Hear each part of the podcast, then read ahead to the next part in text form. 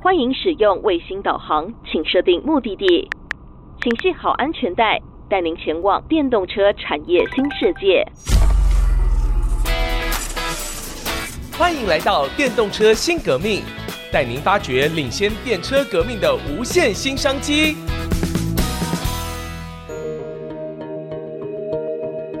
各位听众朋友，大家好，欢迎您收听《电动车新革命》这个节目，希望陪伴您一起挖掘电动车产业的日新月异。我是主持人佘日新，在今天的节目当中呢，我们非常荣幸能够邀请到红海研究院的执行长李维斌李博士李教授。他过去非常显赫的经历，我想讲完了，今天这一集就结束了哈，所以我们就先请这个执行长先跟我们听众朋友问好。佘教授好，就这样就好了。好，各位听众大家好。好，大家其实对于红海啊都充满着好奇哈。那是在怎么样的一个机缘之下哈，你会去跟这个红海研究院搭上线，然后又什么样的机缘哈？这个其实我觉得刚好时机点了，啊、因为红海其实已经大到一个程度，那也通常企业大到一个程度就要开始去想，嗯、下一个 curve 到底是什么嘛？是。那红海就经过深思熟虑之后，有一个三加三的发展策略。嗯嗯在三加三里面的话，有一些 fundamental 的科技必须要能够掌握住，是，所以就开始去想研究院这件事情。嗯嗯，所以是刘董事长带了一个团队才去研究出来，嗯，就讨论出来需要这样一个研究，一个独立的单位，独立出来的单位。因为事业群去做研究，你就知道会受到业绩的影响。有时候，哎，生意比较好的时候，可能就花多比较多资源在做研究；那当然比较紧的时候，可能又会忽略这一方面。所以对于整个事业群来讲，往前冲的力道。会比较被产品给绑住，还有被业绩给绑住，所以他觉得应该把这东西独立出来，把它变成一个投资，所以也就有了一个研究员，然后就找上我，所以我那时候就觉得说，哎，这是一个不错的机会，就想来试试看。是，对，就大概就这样子。是，所以您 on board 的时候就已经是这样的规模了，五个研究所。呃，设定五个研究所，对对，设定上就是这样子，所以已经是规划，规划方向都规划好了，方向对方向都已经确认了。那您 on board 以后，然后就慢慢再把这些人都找到，人补齐，然后细节要出来。嗯嗯，对，因为红海是一个速度非常快的集团啊，对，那所以呢，就是可能有一些大的方向确定之后，可能就开始启动了。对，速度非常快。那接下来就是找到对的人哈。对，那所以您 on board 多久了？快三年了，快三年了哈。那可不可以跟我们分享一下过去您这三年？其实真的速度好快，变化也快，速度也快，是，然后反应也要快，是。可是红海研究院还好，因为红海研究院毕竟它的目标是对准集团目标，我们现在是三加三的发展策略，发展策略只。往前再推五加减二，大概三到七年的一个研发，所以一定要往 fundamental 走，你不可能走做产品。做产品其实研究单位是跟不上事业体的，是是。是可是走 fundamental 的时候，现在又面临到问题很多，你到底要做什么样的问题？嗯、所以跟事业群就要去了解整个集团产业的脉动，然后它的发展方向到底是什么。嗯、所以我们的院长是董事长亲自接，是是是。所以就知道说必须抓得很准，抓得很紧。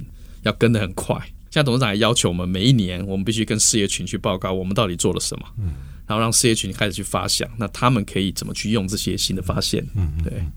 那现在在研究院里面五个研究所哈，对，对，对，其实因为我们这个节目是在谈电动车，对，呃呃，从您的观点啊，大概因为都是做 fundamental 嘛，对，那车其实也不是新东西，就是已经是百年历史的一个车，但是突然之间这个。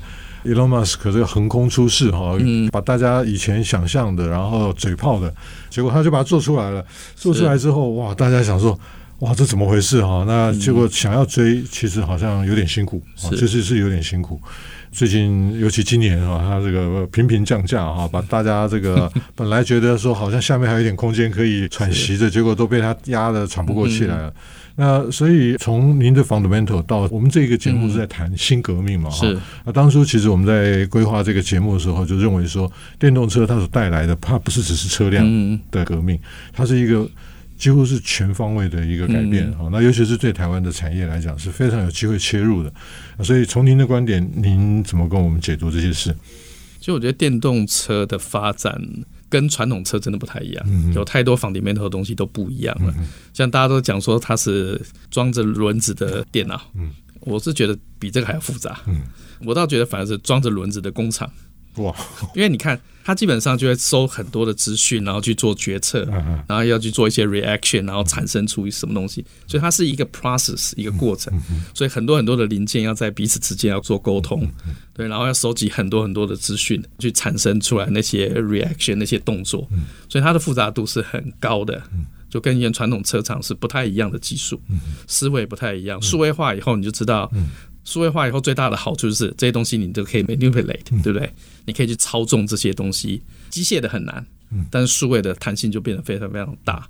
所以整个 software 变可能变 software define 以后，这个车子就是不同的东西了。所以营运方式、它整个 ecosystem、它整个 supply chain 可能都有不一样的想法。所以其实对传统车厂来讲也是一个挑战。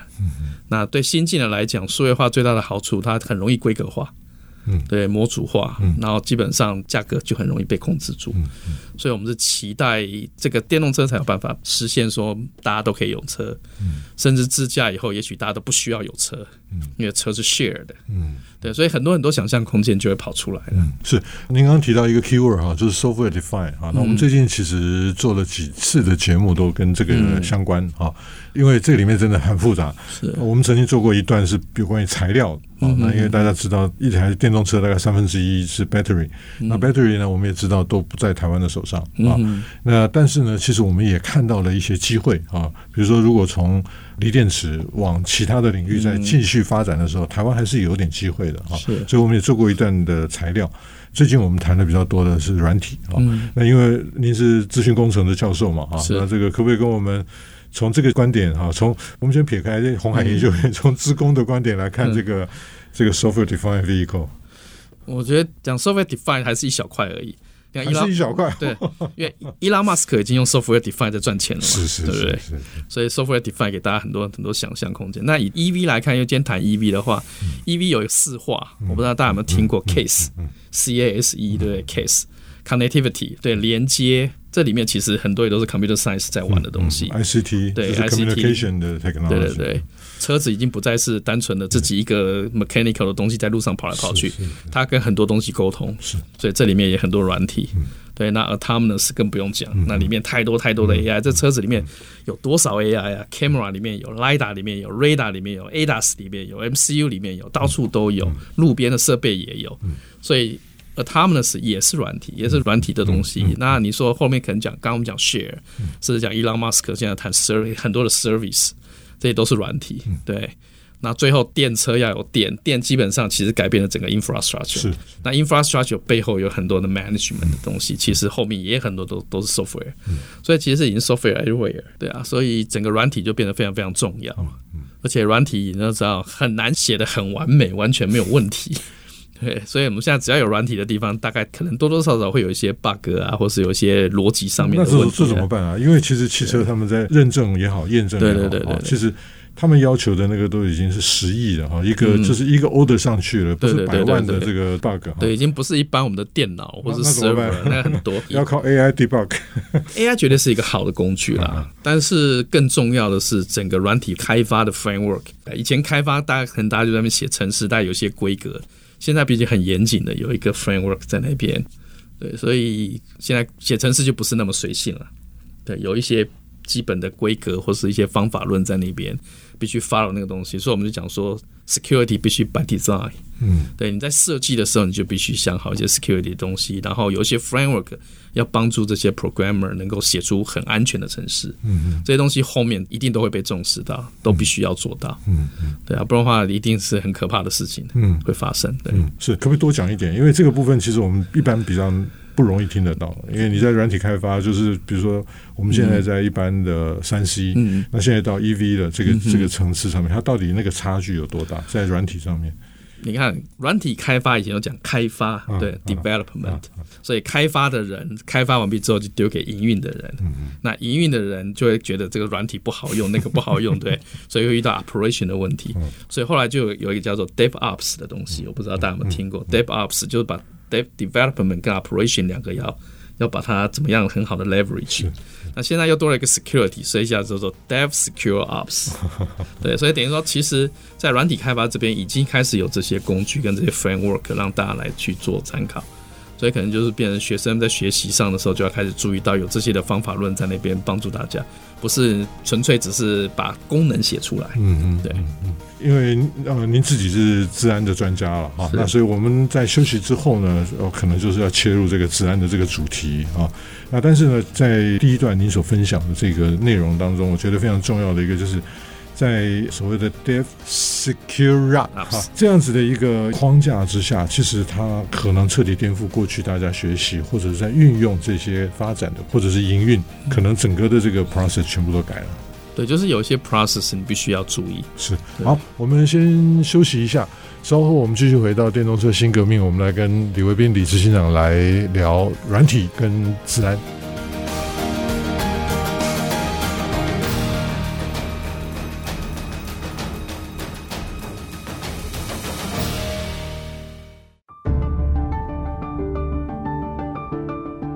各位听众朋友，欢迎您回到电动车新革命，我是主持人佘日新。在今天，我们非常荣幸能够邀请到红海研究院的执行长李维斌李执行长。那在节目休息之前呢，我们其实谈到了一个所谓的 “dev secure up” 啊，好吧，它是一个复合字嘛。好，那也就是说，因为以前其实治安这个议题哈，在大家彼此如果我都是很 isolated，、嗯、我是一个资讯孤岛的状况当中的话。嗯我其实没有这个太大的问题，那我了不起就是我这台电脑中毒了。可是现在就是我们以前是手机相连、电脑相连、网网相连，连连连连连到现在，所有东西都连的时候，哇，那这个问题就被凸显出来了哈。嗯那您是很早以前就已经在做这个资讯安全了吗？对，学生时代，学生时代嘛，哈、嗯，所以一路哈，就是都都在这个领域里面。是。那在这样的一个突然之间，好像也是因为这个科技的发展或者社会的这个需求哈，那引发出来的一个新的一种现象哈。那你怎么看这个？这特别是在车子上面，嗯。这就刚刚讲的 case 的问题嘛，是，就是车子要对外连接，一旦连接之后，以前车子是很独立的，就像刚刚讲 isolate，是是，但现在开了很多的 port 可以跟外面连接，他想要知道红绿灯的状况，他想要知道其他车子会告诉他一些路况，他会做一些决策，所以等于是打开了潘多拉的盒子，对，把整个车子打开，可以让大家连进来，那会发生什么样的事情就很难说了，是，对，那 autonomous 也是 AI，我们我们最近蛮重视 AI 的问题，因为太多 AI 了，到处都有 AI。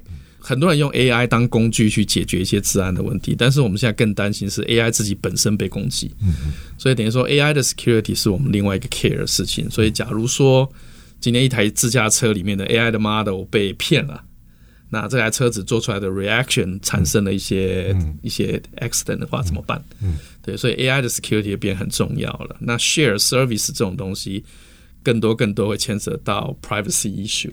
嗯，对，你需要很多的 data。比如你车子车子会越开越顺，就因为它会按照你的行为，按照你的一些数据去做 tuning，对，越来越配合你。那这些东西可能都代表了某些 privacy issue，对不对？那 electrical 的话，电网整个其实都跟现在不一样，那它的变成一个很重要的 infrastructure，infrastructure 的重要性更重要了嘛？如果他一旦就像我记得我那时候当台北市当局长的时候，曾经发生那个。U-bike 那个工程师不是放了一个 malware 进去之后，所有的桩都不会动了。那他们又没有那种大量去去去去去做 fresh，可以做 update 的那个那种功能，所以那时候还要一个桩一个桩的修。对，那这种东西到了未来，其实电动车的那个充电桩可能也会有类似的一些，因为 infrastructure 嘛，infrastructure 一旦一旦被攻击了，不能 work 的，那其实整个系统其实就 crash 掉了。对，所以会有很多很多很复杂的治安的问题，因为这个不是只有一台车了，嗯，其实整个 ecosystem 都被拉起来，嗯，对，呃，您刚刚提到一个就是幻觉，哈，第一次我看到这个字哈，嗯。hallucination 哈，这个是在 Economist 上面出现的，嗯，也就是说他们。他们呃，经济学人可以讲是全世界数一数二的。我扪心自问哈，我绝对不是帮他打广告，他他们没有做业配哈。不过呢，他们从因为大家还在还在 debate 到底那个科技现象是什么时候，他已经在看后面的东西了哈。这个我一直看不懂，就是说 AI 它本身为什么会出现幻觉？其实应该说我们也不知道它为什么出现幻觉。对啊，我们我们我们讲。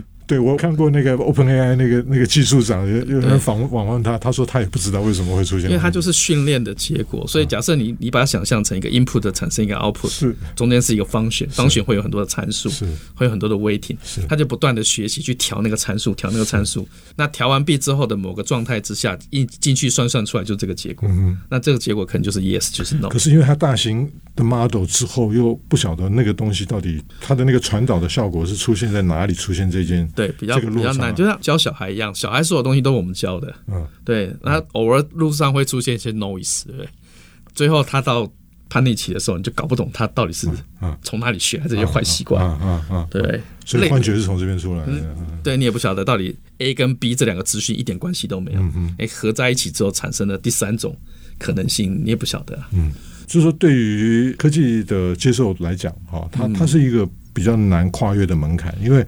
本来大家就对这件事情有一点疑虑啊，就觉得说你 AI 诞生之后你会取代我。那第二个，你又出现了说你在这个这个运算的过程当中，其实又有一些不可控的一些状况的时候，那大家就更不敢用这个东西了。其实从治安的角度来看，就更麻烦。我们从最前面开始看，因为我在训练的时候可能就可以加我们叫做下毒。Poison data，对啊，刚刚讲那个对 U-bike 那个事情，我不是不是，我是在 data 我就下毒哦，data 就下毒了。所以在 training 的时候，其实你拿到一个有毒的 data，所以你 training 完毕之后，其实它的 model 就好像催眠一样，遇到某一个 trigger 的时候，哎，就进入催眠状态，就会做我预设的事情。对，像这种从 data 的收集、处理到利用，其实。每个点都有可能会有一些状况，不单纯只是 AI 的 training 而已。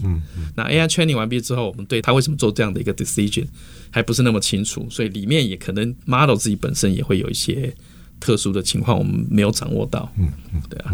那现在当然学界也会有很多人在努力这一方面，尽量避免这种事情。那人的脑袋是很很不可思议的啦。当资源放进来之后，我相信很多东西都会有解决，但是这种东西就是一直。一直消长嘛？是，其实我们谈的蛮深的哈。虽然说好像讲的只是一个现象哈，是一个好像诶会晕眩啊，会会有幻觉啊，催眠这件事情。我前一阵子出国哈，正好在飞机上看了一部最近那个也在讲这个事情啊，就是他要阻断那个催眠啊，要要回到那个最上面。其实这个都是从 AI 的这个现象出来的哈。那如果我们回到自然，那您刚刚讲说从 data 就下毒了哈，那如果老板哈，我我们问一个比较不敏感的问题哈。老板如果不善待员工，那员工给你随便弄一个东西，其实是没有办法去察觉的。嗯、对，所以现在也需要一些工具去确定资料的来源、资料内容是不是干净的。嗯、对，像以前早期我们还在念书的时候，嗯、常常在资料库拿来之后，我们会用统计去找到那些 bias，、嗯、或是那些就是那个特异点，把它拿掉，嗯、把它清干净。嗯、那未来我们现在其实也在做研究，怎么样去在避免这件事情发生。嗯嗯，然后有一些我们已经知道的对抗式攻击，我们也会放到 training 里面去，让它让 AI 去认识这样的东西。嗯，所以其实一直都在进步中。嗯嗯嗯，对，也不是说都束手无策。是是，这只是说并不简单就是了。嗯，对，就是这个，也就是代表我们不断在进步嘛，对不对？对，都在进步。所以未来应该是难度越高，就表示 比哎怎么比去年还难，就表示说是大家在进步当中。后面应该就是 AI 保护 AI 了吧？你要用 AI 来保护 AI，人大概很难了。嗯，跟不上速度，速度太快了。对，他的决策速度太快了。是。是，那如果说我们倒回来讲 case 那里面的那个 autonomous 哈、嗯，那如果这些 AI 在应用，事实上我现在开的已经是 level two 到 level three 的车了哈，嗯、那现在 Mercedes 现在已经 announced level four 了嘛哈，嗯、那所以这些的东西，那它在整个的，因为。如果我在一个封闭的一个状态当中，可能你还能够确保说我的 data 是干净的，嗯、我的这个整个的这个 algorithm 是干净的。可是如果一旦它这边也在连，那边也在连，我在跟这个红绿灯连，我在跟整个 infrastructure 在连的话，嗯、那这个事情就非常非常复杂。对对，所以车子上的叫 OBU 了，嗯、路边的叫 roadside unit，叫 RSU 嘛。那 ICU 跟 OBU 之间在做沟通的时候，里面还会有必须要一些保护机制，就说事先就要先想好，必须要一些保护机制。等于说你要你要确至少确定资料来源是合理的、合法的，然后 ICU 也不能随便被人家被人家破解，或者说被人家冒用。所以很多很多的问题都跟着出来，没有错，对。所以等于说，我们从电动车它未来所面对的 security 的这个这个 issue 的话，嗯、我们事实上面对的是整个智慧城市的挑战啊。对，其实我们我们有时候谈更更往上谈谈 mobility，嗯哼，倒不是谈 vehicle。是是是是是。好，那今天李执行长呢，他用非常深入浅出哈，其实我们谈的很深，但是我们用一个比较简单的语汇来表达了这些事情哈。非常感谢李执行长来到我们的节目当中，谢谢谢谢大家。今天节目进行到这边，我是佘日新，我们下次见。本节目由 DigiTimes 电子时报与 IC 之音联合制播。